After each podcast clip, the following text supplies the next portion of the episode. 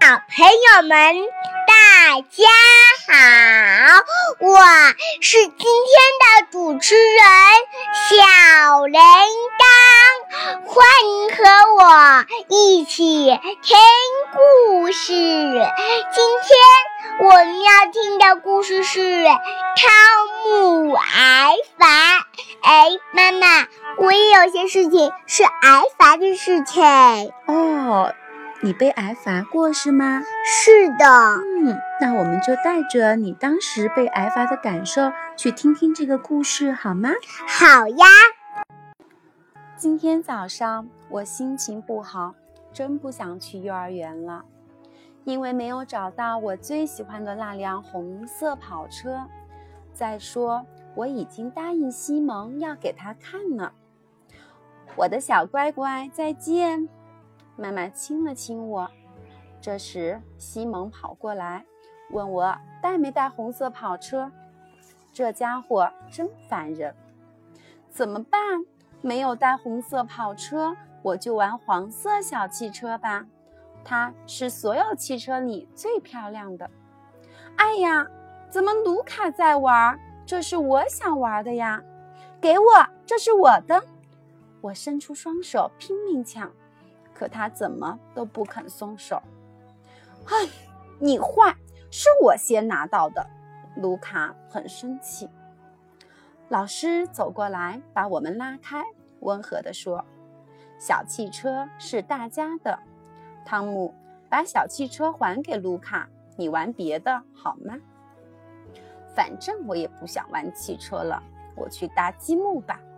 我要用好多好多的积木。搭很高很高的大楼，我向吉姆和阿雷斯要积木，可他们不愿意给我。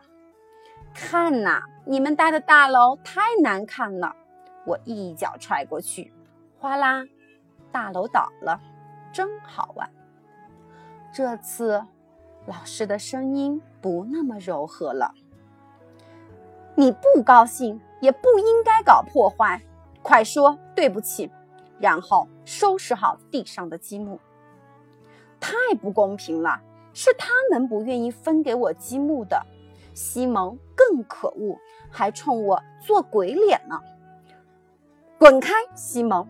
你不再是我的好朋友了。我向西蒙扔了一块积木。这回老师真的生气了。汤姆，任何时候都不能做坏事。我们上课的时候讲过，你还记得吗？好吧，好吧，既然你不能和别人好好玩，你就自己去画画吧。老师真坏，我再也不喜欢他了。再说，现在我也不想画画，我干些什么呢？一个人呆着真没意思，看起来别人玩的还挺高兴。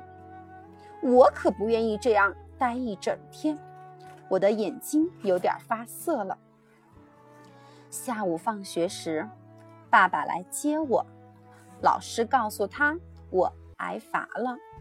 现在我真想快点回家吃点心。爸爸会跟老师一样批评我吗？爸爸没有生气。我告诉他，挨罚一点不好玩。是的，汤姆，挨罚不好玩，但老师做的对，他想让你知道，你违反了幼儿园的规则。大家生活在一起，要遵守各种规则，有些事情可以做，有些事情不可以做。你看，马路上的汽车能开到人行道上去吗？红灯亮了。汽车就要停下来，让行人过马路。汽车是要遵守交通规则的。爸爸，如果汽车不遵守交通规则，也要受到惩罚吗？也要站墙角吗？不是汽车站墙角，而是开车的司机受惩罚。司机会受到罚单的。回到家里。我老想着今天发生的事儿，爸爸，你小的时候也挨过罚吗？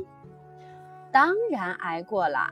有一次，我在弟弟，也就是你的叔叔的脸上打了一拳，你爷爷就让我回到自己的房间，不许出来。那天正好我喜欢的表哥来家里玩。可怜的爸爸，当时你一定很伤心吧？后来你是不是也睡着了？哐当！伊娜把果泥扔到地上。你做的不对，这样不好。爸爸要不要惩罚伊娜？他应该把掉在地上的果泥捡起来。